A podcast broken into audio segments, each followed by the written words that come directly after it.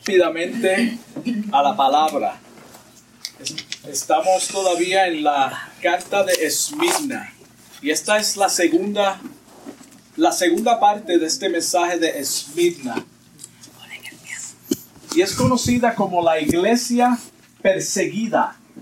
Esmirna es la iglesia perseguida y como dije, este es el, segundo, la segunda parte de este mensaje, lo cual yo voy a terminarlo en el día de hoy. Amén, gloria a Dios. So, tengan un poco de paciencia conmigo porque quiero terminar este mensaje. Hay tanta y tanta información y tanto en estos mensajes que verdaderamente tenemos que ir despacio para extraer la enseñanza de esta palabra. Apocalipsis 2, capítulo, capítulo 2, versículo 8 al 11 dice, y escribe al ángel de la iglesia en Esmirna, el primero y el postrero, el que estuvo muerto y vivió, dice esto, yo conozco tus obras y tu tribulación y tu pobreza, pero tú eres rico, y la blasfemia de los que se dicen ser judíos y no lo son sino sinagogas de Satanás. No temas en nada lo que vas a padecer. He aquí el diablo echará a algunos de vosotros en la cárcel para que seáis probados y tendréis tribulación por diez días. Sé fiel hasta la muerte y yo te daré la corona de la vida.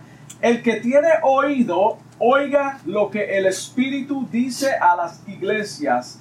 El que venciere no sufrirá daño de la segunda muerte. Hay algo bien importante en esta carta, como en todas. Cuando dice que he aquí el diablo echará a alguno de vosotros en la cárcel para que seáis probados, hermanos. Muchas veces nosotros vemos los problemas, las pruebas como algo que verdaderamente no debe de acontecer en nuestras vidas. Pero el Señor tiene un propósito con todo lo que pasa en nuestras vidas y es para el beneficio de nosotros mismos y para Él glorificarse. So, cuando el Señor dice, los que estaban la semana pasada van a, estar al tanto del hilo del mensaje, los que no tuvieron, pues vamos a, van a tener que lamentablemente comenzarlo desde donde yo voy a comenzarlo ahora. Cuando el Señor le dice a la iglesia de Esmirna en el versículo 11, el que venciere no sufrirá daño de la segunda muerte, esto nos da a entender que la primera muerte es física. Eso se da a entender según la palabra de Dios. Nadie puede morir físicamente dos veces. Nadie. Hubo un caso en la Biblia con Lázaro y era con el propósito de Dios glorificarse porque Dios mismo dice, Lázaro duerme, Lázaro no está muerto. So había un propósito en ese caso específico, pero según la Biblia, repito, nadie, ningún ser humano puede morir físicamente dos veces. Y no estamos hablando de milagros que la persona le deja de palpitar el corazón por media hora, 15 minutos, lo que sea. No estamos hablando de eso, estamos hablando de muerte, de ser enterrado más de dos o tres, días y el cuerpo comenzar a descomponerse. Es imposible. Todo ser humano algún día va a partir de esta vida. Todo ser humano. No hay un ser humano que no va a partir de esta vida sin ver muerte. Hubieron casos en la Biblia, dos personas, y esto fue un caso específico, vamos a dejar eso claro. Pero todo el mundo va a morir a menos que seamos levantados en el rapto. Hebreos 9:27 apoya esto. Mira cómo dice Hebreos 9:27. Y de la manera que está establecido por quién? por Dios, el creador del mundo, para que para los hombres que mueran una sola vez y después el juicio. So nadie puede morir físicamente dos veces. El Señor le está diciendo a los vencedores de Esmirna, al igual que cada uno de nosotros en esta mañana, no tenemos que preocuparnos por la primera muerte. Tanto miedo que le tenemos a la muerte. Todo, nadie quiere morir. Tú le preguntas a una congregación o a nosotros ahora mismo, ¿quién quiere morir? Hermano, nadie quiere morir. Nadie quiere morir, a menos que la persona sea una persona que esté deprimida y suicida. Entonces, desean morir. Hay casos, sí. Es la segunda muerte la que cuenta. Esta es espiritual y eterna. So, no importa, esta es la, la muerte física ahora, a menos que tú sepas dónde tú vas a pasar la eternidad. Mira cómo dice Apocalipsis 20:14. Dice, y la muerte y el Hades fueron lanzados al lago de fuego. Esta es la muerte segunda. So la primera, olvídate de la primera si tú estás en el Señor. El apóstol Pablo dice, para mí el morir es ganancia. Policarpo y miles de creyentes entendían esto. En la primera carta vimos la historia de este hombre. Ellos entendían esto. Por eso prefirieron ser mártires. Según la palabra de Dios, los que han nacido de nuevo son los declarados vencedores. Cuando el Señor habla de los vencedores, está hablando de los nacidos de nuevo. ¿Dónde se encuentra esto en la Biblia? Primera de Juan 5.4 dice, porque todo lo que es nacido de Dios, todo lo que es nacido de Dios, vence al mundo. Y esta es la victoria que ha vencido al mundo, nuestra fe. Son los vencedores, son los nacidos de nuevo, bíblicamente. Solo aquellos que vencen se les ofrece la corona de la vida.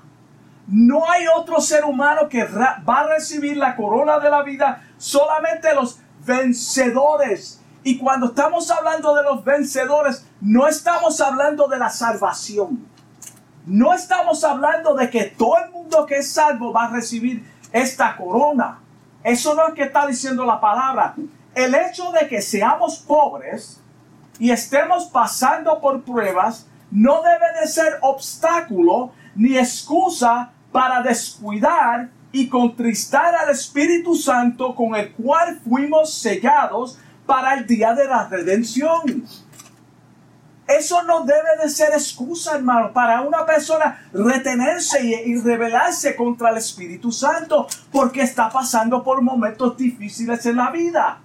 Como dice Efesios 11, 1, 13 al 14, que habla del Espíritu Santo en la vida del creyente. Acuérdate que él ha prometido a estar con nosotros en medio de nuestras necesidades. Él nunca en su palabra ha dicho que va a quitar. Él dice que va a estar en medio. Él dice que va a estar con nosotros y en vosotros. So, él está en tu problema y va a estar contigo durante ese problema. Mira cómo dice Filipenses 4:19. Mi Dios pues suplirá todo lo que os falta conforme a sus riquezas en gloria en Cristo Jesús. El en Cristo Jesús es lo más importante de ese versículo, que mucha gente se apoya, se tira para atrás, viven una vida escandalosa, entonces citan eso, pero no leen lo que dice en Cristo Jesús. Acuérdate, los que están en Cristo son los vencedores. No todo el mundo, hermano. Tenemos el testimonio de un anciano que testifica a favor de esta realidad. El salmista David dice en el Salmo 37, 25, joven fui y he envejecido. En otras palabras, yo fui joven, fui ignorante, cometí errores, he visto tantas cosas en mi vida, ahora que soy viejo y no he visto justo desamparado, ni su simiente que mendigue pan. Esto viene de la boca de un anciano que ha experimentado guerra durante toda su vida, que ha visto la mano de Dios, que ha fallado. Él mandó a matar, él adulteró. Estas deben ser palabras de ánimo y aliento para cada uno de nosotros al saber que hay esperanza en medio de la tormenta. Ninguna prueba durará o dura para siempre. Ninguna prueba dura para siempre. Mira cómo Pablo lo describe. Segunda de Corintios 4:17 dice, porque esta leve aflicción momentánea, momentánea, produce, tiene beneficios en nosotros un cada día más excelente y eterno peso de gloria. ¿Para quién es la gloria? Para el Señor. No es para Él. So hay un propósito beneficioso en medio del caos y las pruebas. Lo vemos con esta iglesia perseguida. Algo positivo salió de la aflicción. Cuando vamos al libro de los hechos, vemos que si no fuese por la persecución y la muerte de Esteban, los creyentes nunca se hubiesen dispersados. Nunca. Estaban cómodos. Algo positivo salió de eso. No se hubieran, no hubieran alcanzado otros pueblos. Debemos aprender a estar contentos cualquiera que sea nuestra situación. Eso es difícil. Eso es bien difícil.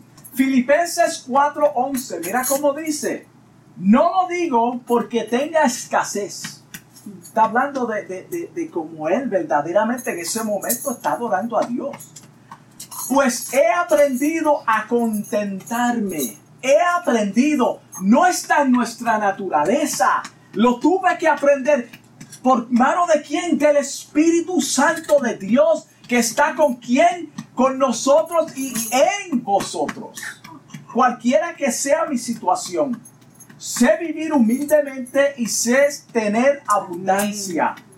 Y en todo y por todo estoy enseñado como para padecer necesidad todo lo puedo en Cristo que me fortalece. Qué versículo más lindo que la gente cita y lo usan mal, lo explican mal, porque ellos piensan en ello. Yo, todo lo, yo lo puedo en Cristo que me fortalece. Pablo está hablando de la aflicción.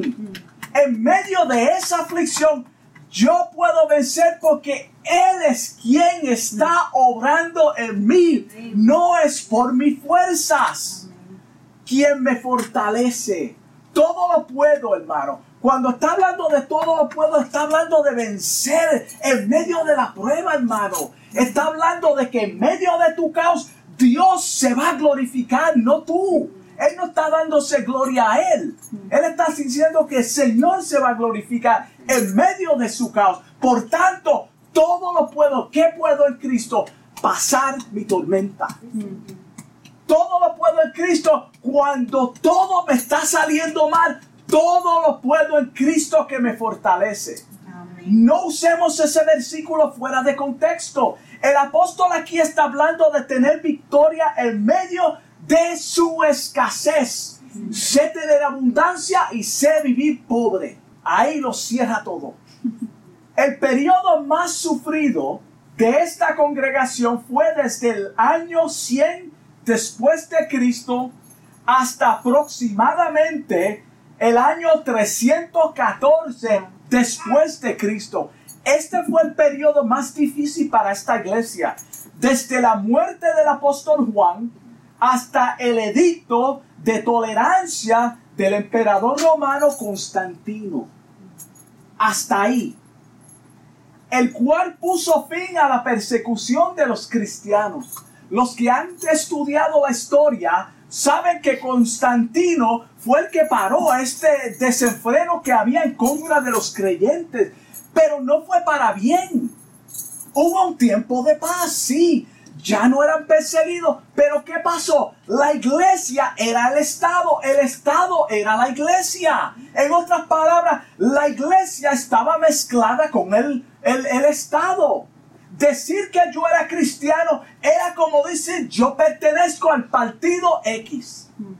Los emperadores regían y corrían la nación bajo la religión. So esto no fue bueno para la iglesia. No solo en Esmirna, sino en todo el imperio romano, especialmente en Roma. Hubo una paz y la persecución cesó por orden del emperador. Eso suena bueno. Y es bueno en parte, pero el mundo se casó con la iglesia. Jesús usa la frase el primero y el postrero porque lo identifica como creador del universo. Verá cómo él, se presenta a esta iglesia. Verá cómo dice Isaías 44, 6. Así, que, así dice Jehová el rey de Israel y su redentor Jehová de los ejércitos. Yo soy el primero y yo soy el postrero y fuera de mí no hay Dios. Fuera de mí no hay Dios. Estos creyentes, al igual que nosotros, necesitaban saber o oír que Él es el creador de todo el universo y que Él está en control de todos sus sufrimientos. Esto era importante. Por eso el Señor dice esas palabras. No es casualidad. En ningún momento el Señor nos ha dicho, o en ningún momento el Señor nos abandonará. Él te dice en la mitad del versículo de Mateo 19:20, y he aquí, yo estoy con vosotros todos los días hasta el fin del mundo. Yo estoy con vosotros todos los días hasta el fin del mundo. Amén. Así es que cierra el versículo. Amén.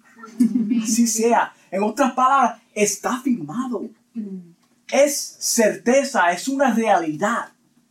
La persecución y la muerte estaban en, en, los planes y propósitos del Señor.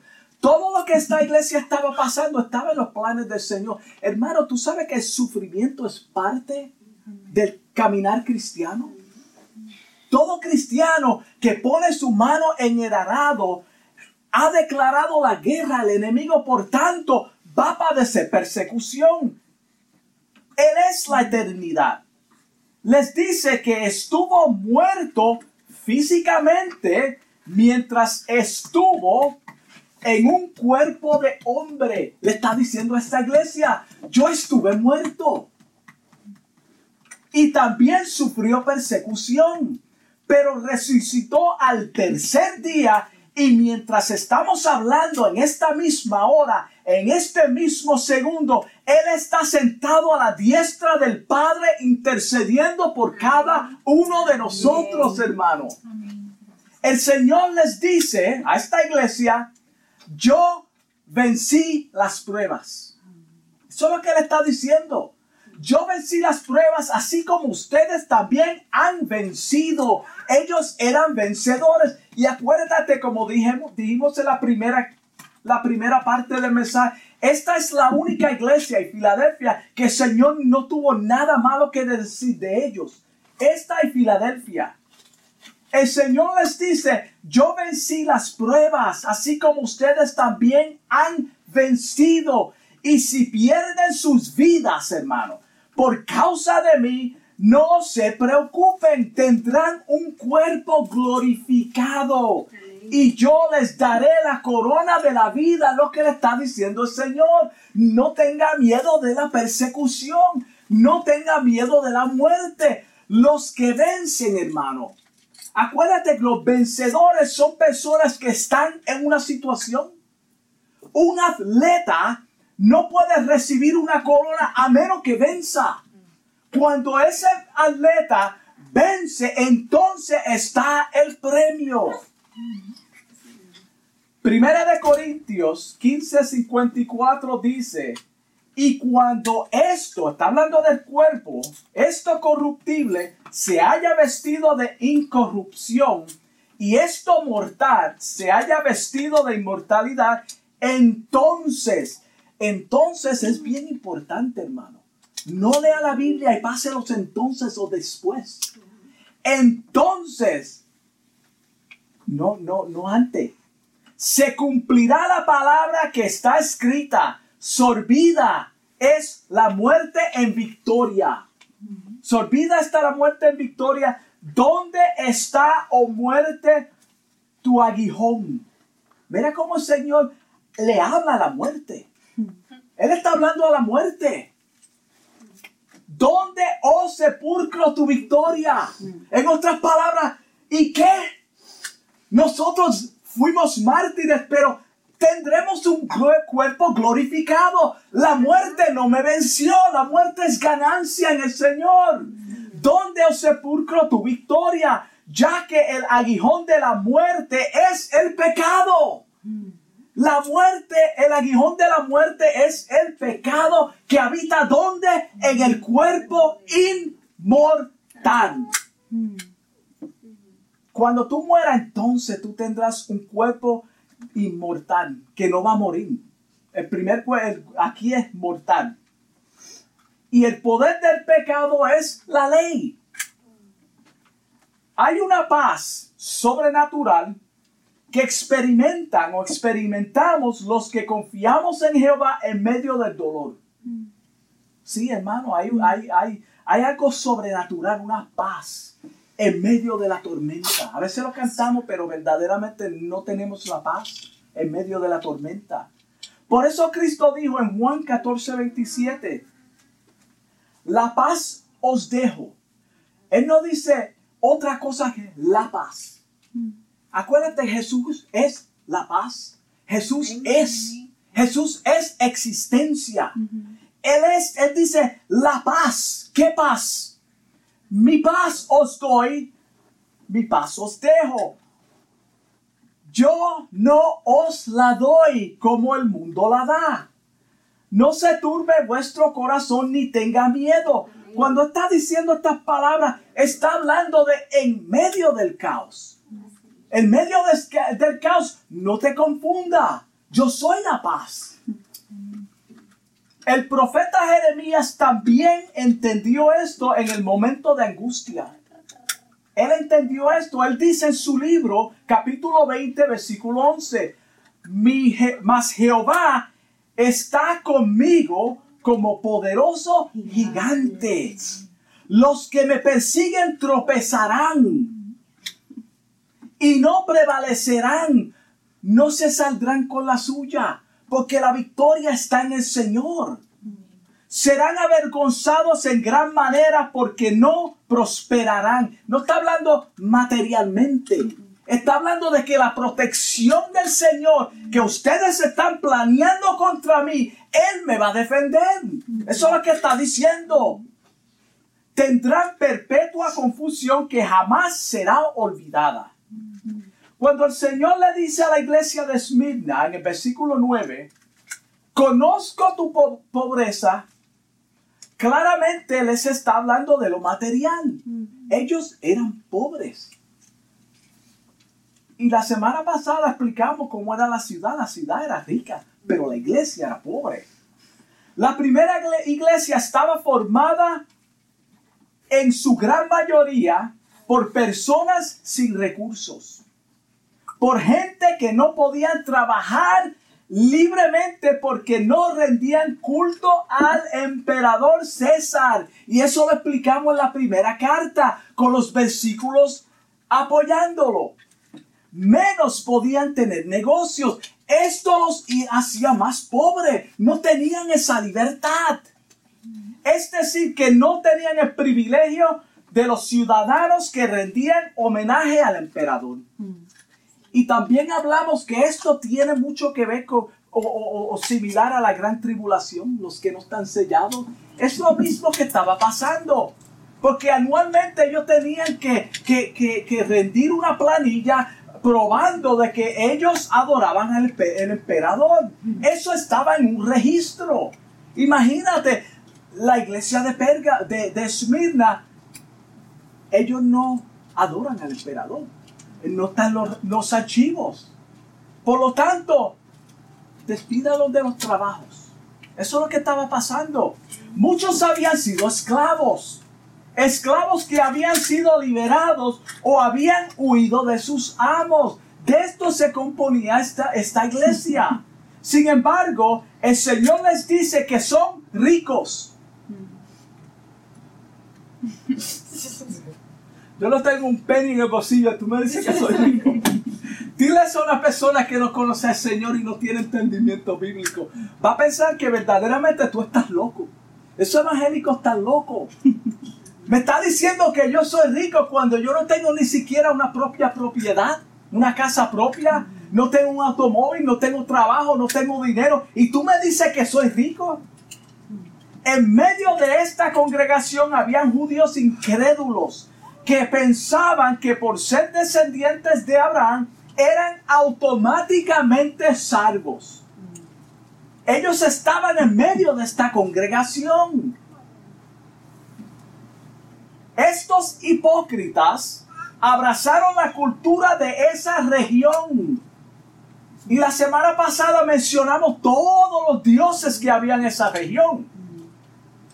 Ellos se mezclaron con, con la cultura. Ellos decían que eran judíos, pero su estilo de vida negaba la verdadera fe. Ellos eran obstáculos para los verdaderos creyentes.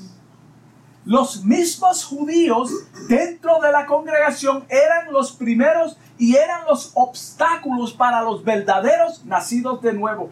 Por eso el Señor los llama blasfemas. ¿Tú sabes lo que es una blasfemia? Ese es el único pecado que menciona la Biblia que jamás tiene perdón. Es negar primeramente la existencia, quién es Dios, y la obra del Espíritu Santo como Salvador. Porque el único, acuérdate, Jesucristo ahora mismo no está en la tierra.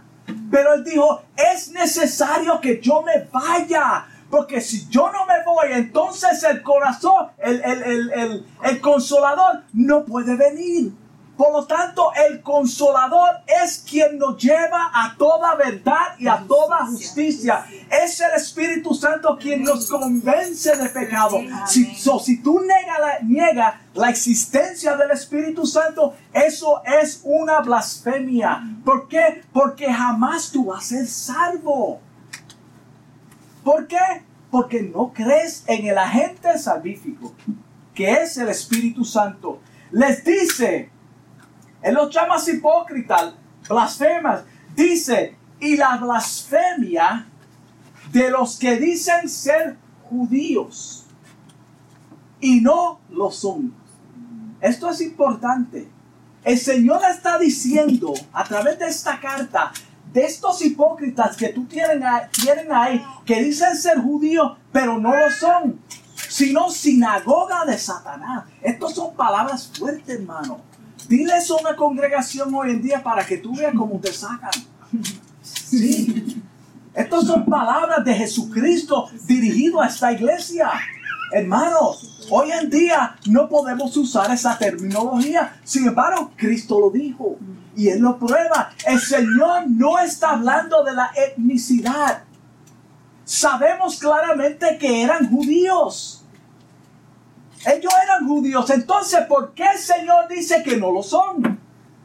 Él se refiere a la fe y al comportamiento de un verdadero, verdadero judío que cree y sirve al único Dios verdadero. Eso es lo que está diciendo Jesucristo. ¿Cómo lo sabemos? Romanos 2.28 dice, pues no es judío el, el que lo es exteriormente. Paréntesis. Las apariencias engañan. El legalismo es diabólico, hermano. El legalismo no es de Dios. Exteriormente, ni es la circuncisión la que se, se hace exteriormente en la carne. Él lo está diciendo claramente. No es como tú te vista, no es tu apariencia, es tu corazón el 29, sino que es judío. ¿A quien lo sella? Le pone el sello de aprobación. Aquel que estuvo muerto y vivió. Mira cómo le dice a esta iglesia, sino que es judío el que lo es en lo interior. En lo interior y la circuncisión es la del corazón, hermano. Porque ellos se aferraban tanto a la circuncisión y los rituales y lo exterior, la apariencia, hermano. En espíritu, eso es lo que vale, no la letra. La alabanza del cual no viene de los hombres, sino de Dios. Esto es palabra de Dios. Yo no lo digo, lo dice el libro de Romanos capítulo 2, versículo 28. Lamentablemente el ambiente Todavía tengo tiempo. Lamentablemente el ambiente del mundo que nos rodea se refleja en la conducta pecaminosa de muchos que profesan ser cristianos y no lo son. Eso es lo que le está diciendo el Señor.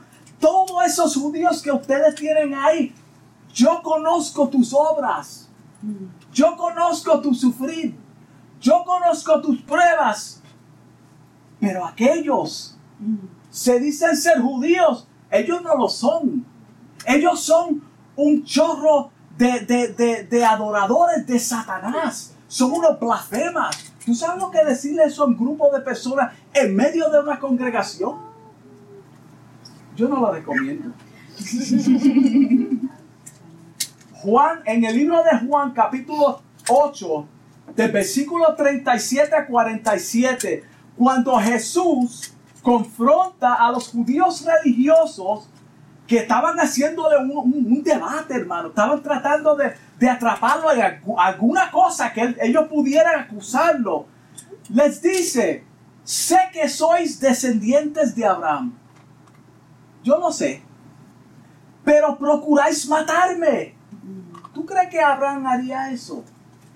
Verá cómo el Señor está bajando hasta a este grupo pero ustedes procuran matarme porque mi palabra no haya cabida en vosotros. Ustedes me odian por lo que yo estoy predicando, por lo que está saliendo de mi boca. Es lo que le está diciendo el Señor. Yo sé que ustedes son judíos. Una persona que no guarda la palabra de Dios, hermano, por más que diga que ama a Dios, es mentiroso. Una persona, yo amo a Dios, es mentiroso si no guarda la palabra de Dios y te lo voy a probar por la Biblia. Jesucristo dice en Juan 14, 21, Juan 14, 21, el que tiene mis mandamientos, qué persona que está viviendo una vida desenfrenada, no teniendo a Dios en su diario vivir, guarda los mandamientos del Señor tiene los mandamientos del Señor, ninguno de ellos. Pero tú lo coges una esquina arrebatada, yo amo a Dios, yo era. Tú no eras nada. Y los y los guarda, este es el que me ama, el que tiene mis mandamientos y los guarda. Este es el que me ama. Esto está diciendo Jesucristo. Y el que me ama será amado por mi Padre. Y yo le amaré. Y yo le amaré. En otras palabras, yo no te amo. Yo no puedo. Y no estamos diciendo que Dios no ama a la humanidad. Él envió a su Hijo a morir. Pero la humanidad no lo ama a Él. Por tanto, hay una barrera. Hay una separación. Él no los escucha menos que verdaderamente se arrepientan de todo corazón y me manifestaré a él. Mira cómo dice 8:44. Jesús les dice que son hijos de su Padre. en ese mismo debate, el diablo, porque los deseos de vuestro padre queréis hacer. Ustedes están actuando como su padre. Abraham, Abraham no es su padre.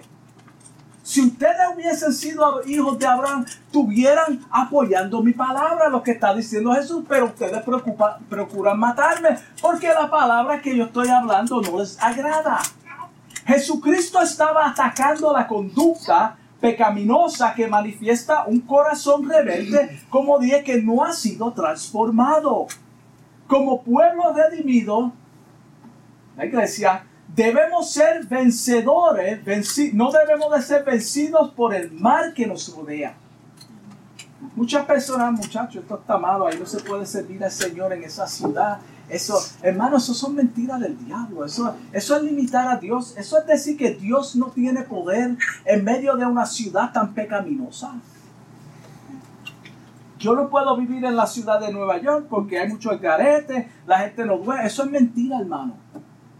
Hay un pueblo de Dios en la ciudad de San Francisco donde están todos los homosexuales. En Las Vegas. Dios es Dios sobre todas las cosas, hermano. Eso son mentiras, hermano, eso está duro ahí. Hermano, no. No podemos limitar el poder, lo que Dios está haciendo. Vemos en esta persecución, hermano, ellos morían por causa de Cristo y eran fieles al Señor. Romanos 12, 21 nos aconseja a cada uno de nosotros, mira cómo nos dice, no seas vencido de lo malo, sino vence con el bien al mal. Eso es lo que te dice la palabra cuando, no, aquí no se puede muchacho, esto está malo. Romanos 12, 21. Ahí está tu respuesta. Los fieles de Esmirna sabían que solamente a través de la fe y una entrega total podían vencer toda la idolatría y la mundanalidad que los rodeaban.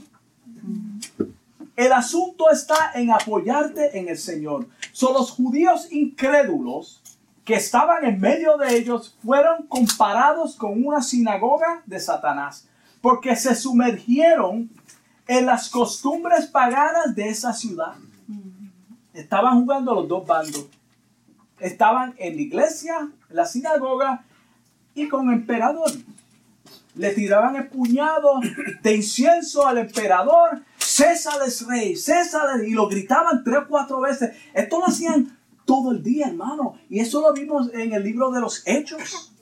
Cuando ellos gritaban, César, eso era la costumbre de ese tiempo, hermano. Luego venían a rendir culto a Dios. No voy a entrar ahí. Ese es un mensaje muy... El Señor en el versículo 10 alienta a los que son verdaderamente de Él en esta carta. Mira cómo les dice, no temas nada de lo que vas a padecer. Eso es una advertencia. Eso es algo por adelantado. Hermano, tú vas a caminar por esa calle, pero tú vas a tropezar. Pero no te preocupes, te van a sacar. A los tres días te van a sacar. En este caso, a los diez días. Aquí claramente les está diciendo que van a pasar por momentos angustiosos. Pero en medio de tu angustia, ten confianza, yo estaré en medio de tu prueba para sostenerte. Es lo que le está diciendo al Señor. Hay los problemas, hermano, los problemas que vienen a nuestras vidas no debes sorprendernos. No debemos de estar como que nos cogieron de sorpresa. Ya Cristo nos advirtió de que venía aflicción a nuestras vidas. Estoy casi terminando, hermano. Segunda de Timoteo 3:12 dice, y también todos los que quieran vivir piadosamente en Cristo Jesús padecerán persecución. Padecerán padecer persecución. Van a tener aflicción. Todo el mundo que quiera vivir una vida justa va a padecer persecución. El Señor claramente lo dice. Entonces, ¿por qué le mentimos a la gente? Ve a la iglesia que Dios te va a quitar los problemas. Ve a la iglesia que Dios te va a sanar. Hermanos, eso no es correcto. Puede ser que te enferme. Puede ser que venga persecución. Tú no la tenías. Tu vecino te quería mucho. Ahora que te, que te convertiste, ahora te odia a muerte, hermano. Espéralo. Espera que vengan las calumnias. Los enemigos se levantarán contra ti mientras esté trabajando para el Señor, hermano.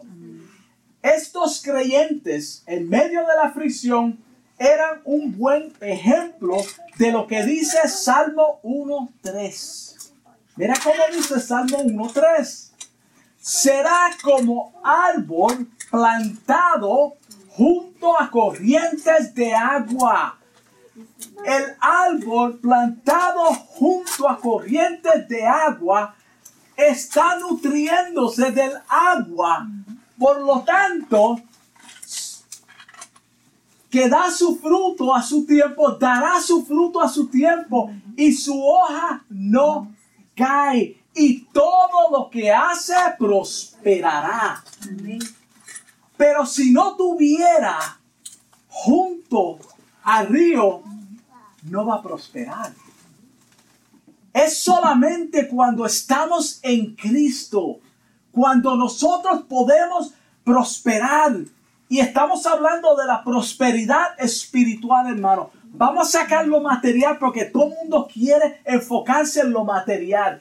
Yo voy a enriquecerme porque la palabra lo dice. La palabra no te dice eso.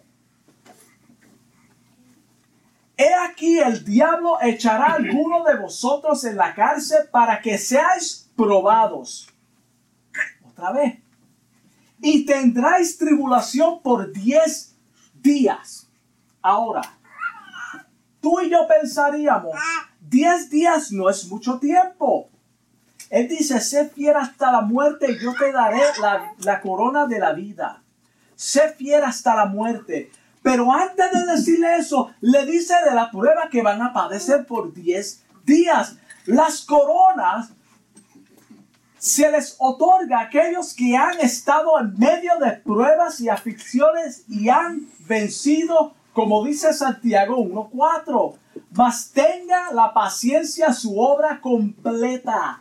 ¿Cuál es la obra completa en medio de la prueba? Que tú seas abatido que tú seas triturado. Y explicamos al principio cómo es que el olor sale de la palabra esmirna, que lo distraen del árbol, lo secan, lo trituran. Hasta que no lo trituran, no sale el olor fragante.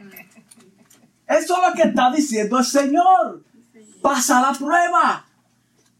Mas tenga, tenga la, la paciencia su obra completa. Wow deja que te triture. El Señor le dice que tendrán tribulación por 10 días. Como dije, esto no es mucho tiempo. ¿Qué, ¿Qué es lo que significa eso? ¿Qué es lo que significa esto? Tenemos que ir a la historia. Cuando vamos a la historia de este capítulo, y el hermano Aurelio, yo, estoy seguro que él, él ha aprendido esto hubieron 10 periodos de intensa persecución contra los creyentes de parte de 10 emperadores romanos. No son 10 días de lo que estamos pensando, hermano. La primera persecución la comenzó Nerón. Él incendió a Roma. A propósito, la quemó y le echó la culpa a los cristianos fueron los cristianos. Entonces cogieron al apóstol Pablo y fue decapitado porque le echaron la culpa a ellos. Mira hasta dónde, hermano, llegó la persecución en Esmirna. Lo decapitaron bajo el gobierno del emperador Nerón. El segundo, y no vamos a entrar en todo lo que hicieron, el segundo fue Domiciano. Esto es historia, hermano. No es que lo estamos inventando para añadir algo al mensaje, no. Eso sería mentir. El tercero fue Trajano. El cuarto, Marco Aurelio. El quinto, Sever. El número seis, Maximino. El siete, Decio, el octavo Valeriano, el noveno Aureliano y el décimo Diocleciano. Yo la hermana de Aurelio. Valeriano y Aureliano. Amén. Estos fueron los diez días de tribulación. Las diez persecuciones durante el tiempo de la iglesia de Smida y continuó, hermano. Estos diez emperadores romanos encabezaron una terrible persecución contra los cristianos. Sin embargo, ellos se mantuvieron firmes en la fe. Ellos se mantuvieron firmes en la fe, hermano. Tú sabes lo que es decapitar a una persona. Estar a la ley. Estar a la ley, hermano. El emperador era la ley, como dijimos. Los cristianos tienen que adorar. Tienen que adorar a César. Ahí tienen altar. Asegúrate de que ellos vayan al altar, adoren a César y tiren un puñado de, incienso para la adoración a César. Y esto tiene que quedar registrado. Anualmente vamos a ver quiénes son los que están verdaderamente adorando a César. No había escapatoria. Por tanto, tendrán la corona de la vida, hermano. Y como dije, no está hablando de la salvación. No está hablando de la salvación.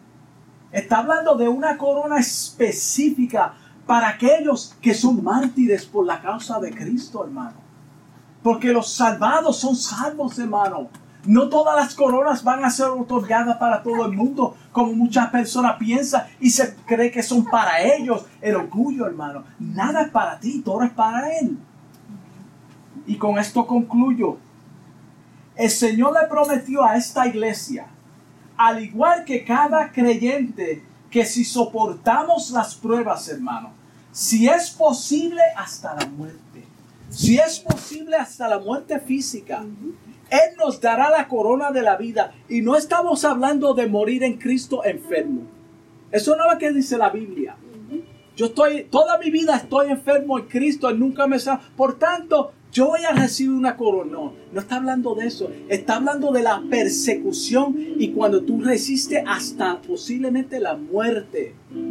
Hermanos, no sé cuál es tu batalla, Tú y Dios lo saben. Pero algo sí te puedo decir, Dios es fiel a su palabra.